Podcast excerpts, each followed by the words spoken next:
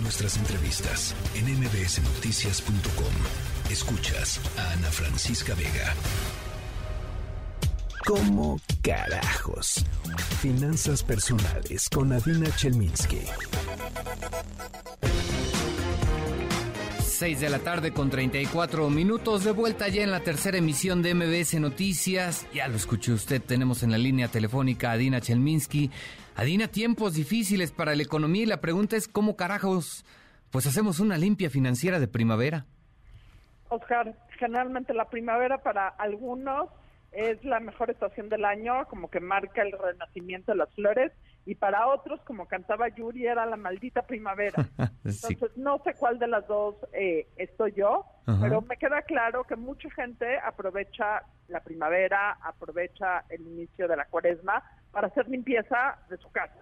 Es justo el momento en que la gente empieza a sacar la ropa que ya no le queda, que empieza a sacar las cosas que ya no sirven, que empieza a hacer todo este tipo de limpieza externa.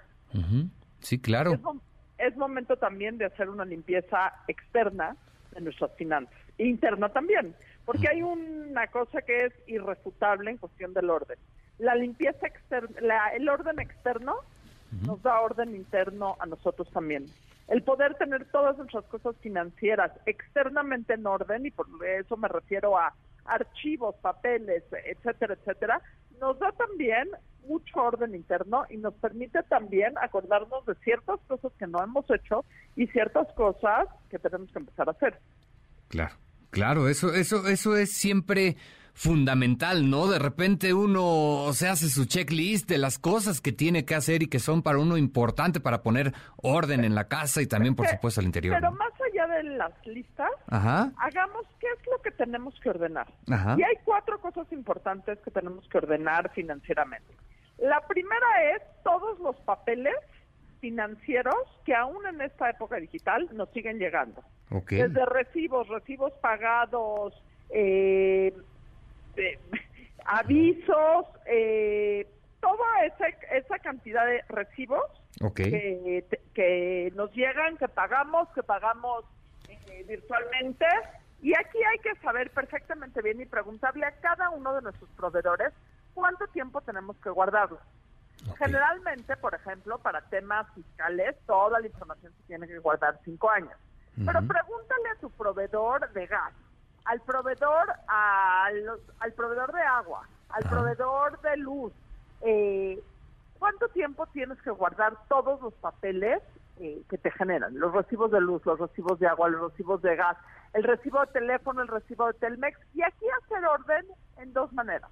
La primera es los papeles físicos, si los sigues recibiendo, tener un archivero y poderlos acomodar por orden eh, de o en un archivo todo el tema del gas, en otro archivo todo el tema del el, agua, en otro archivo todo el tema de la luz. Y para poderlos tener archivados en orden y si surge algún problema o alguna duda, poderlos consultar.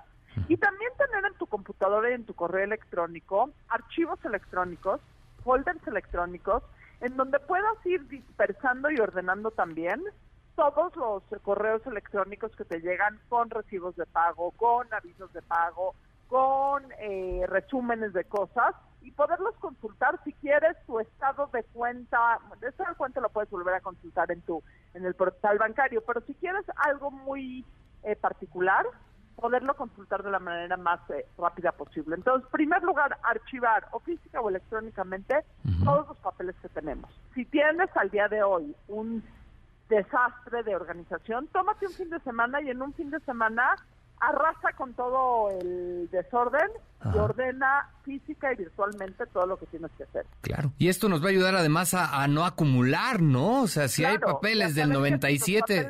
sí. Los tengo que durar, eh, guardar un año, en los del 2021 o, o, pues, o principios del 2022, los puedo ya tirar a la basura. Claro. perfecto, muy buena idea, muy buena idea. ¿Cuál sería la siguiente, la, Adina? La siguiente es, haz un archivo escrito en Excel, en una hoja de cálculo, con todos los números importantes en tu vida. Tus números de cuenta, eh, tus números de viajero frecuente si es que tienes, tus números de... Eh, todos tus números. Tus números de eh, si, si, vas a la universidad y tienes un registro en la universidad, un número. Un número de cuenta. con los que necesitas contar y que tienes que consultar de vez en cuando, porque pasa algo muy peculiar. Generalmente nunca necesitas el número hasta el día que necesitas saber el número y no lo encuentras por ningún lado y te toma muchísimo tiempo hacer eh, encontrarlo. Entonces, esta primavera haz un archivo. Yo casualmente estaba haciendo eso, me dediqué un ratito y en la mañana tengo una hoja de Excel yo aparte tengo hijos, entonces guardo ahí también todos los números importantes de cosas de mis hijos. Por si necesito consultar algo, lo puedo consultar de una manera prácticamente inmediata. Claro, ok. Eh, eh, es bastante interesante este archivo. Nos puede tomar un tiempo, ya lo decías hace un momento, realizarlo, elaborarlo, pero vamos, nos puede evitar perder mucho más tiempo a futuro, ¿no? A y cuando tengas cinco minutos por acá, cinco minutos por allá, lo vas a, lo vas llenando. Claro. El chiste es empezarlo y tener el compromiso de irlo llenando. Ok, muy bien, muy bien. Eh, eh, eh, ¿Cuál sería el tercer punto, Adina? el tercer punto es, haz una lista de tus deudas. Es terrible hablar de las deudas y es un hoyo en el estómago, pero quieres hacer limpieza de tu vida financiera, necesitas empezar a limpiar y organizar tus deudas. Entonces, haz una lista de todo lo que debes, a quién se lo debes, cuánto le debes, cuánto tienes que pagar al mes, de cada deuda, cuántos intereses estás pagando y si estás al día o no estás al día para después poder empezar a pagar y tener conciencia. El gran enemigo de las finanzas personales es la falta de conciencia que tenemos sobre nuestra realidad. Entonces, poder aprovechar este momento para tomar conciencia sobre nuestras deudas es fundamental. Híjole, este ejercicio seguramente va a ser durísimo para muchos. Sí, pero bueno, eh, así, eh, es mejor saber que no saber. Sí, claro, claro. Nos ayuda también a limitar nuestros gastos, a tener un control finalmente de nuestros gastos. Absolutamente. Perfecto. Absolutamente.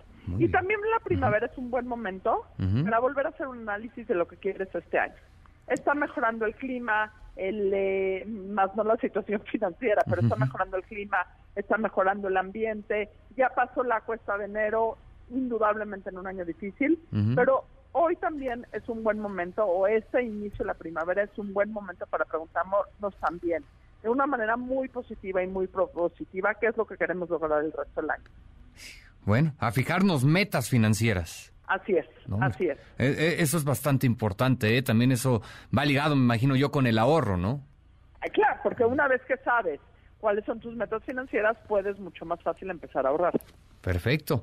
Oye, pues son cuatro puntos bastante interesantes para ahora que viene la primavera, realizar una limpieza y poner orden a nuestras finanzas. Adina, te agradezco mucho.